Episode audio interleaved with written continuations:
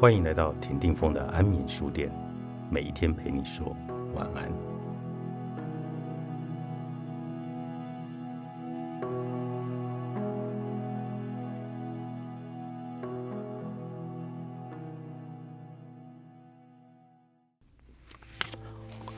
俊基进公司前还好好的，现在已到了濒临忧郁症的地步。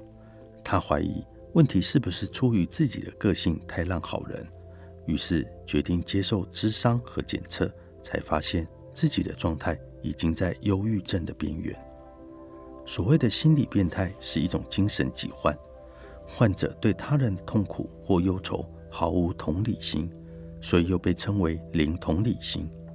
成功人士中有较高的比例存在。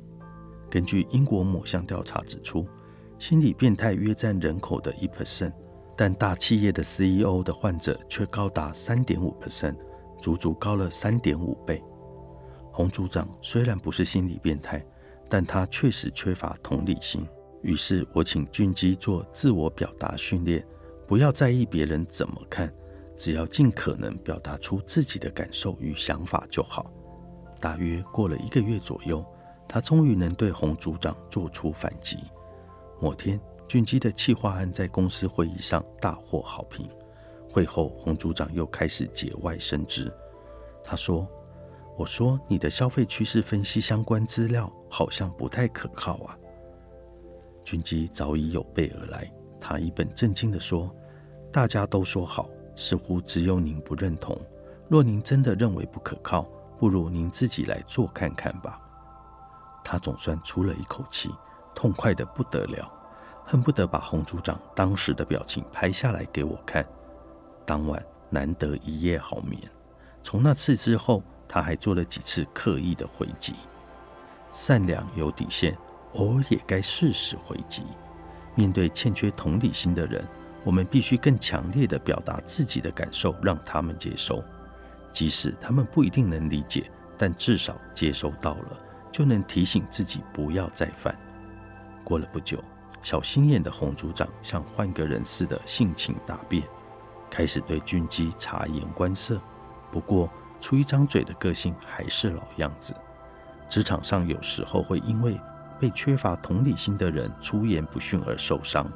这些人不懂得理解对方的感受，也欠缺换位思考的能力，让周遭的人特别的累。但是，通常他们都并没有恶意。其实，心理变态并非一点同情心都没有，只是要他们启动同理心是一件很费力费神的事情。就像对名画没兴趣也没天分的人，你要他花几小时去看画，他绝对叫苦连天。如果不是严重到要治疗的心理变态，那些使我们痛苦的上司、同事、下属，通常都有同理心。只是需要你稍微大力刺激他们的共感脑而已。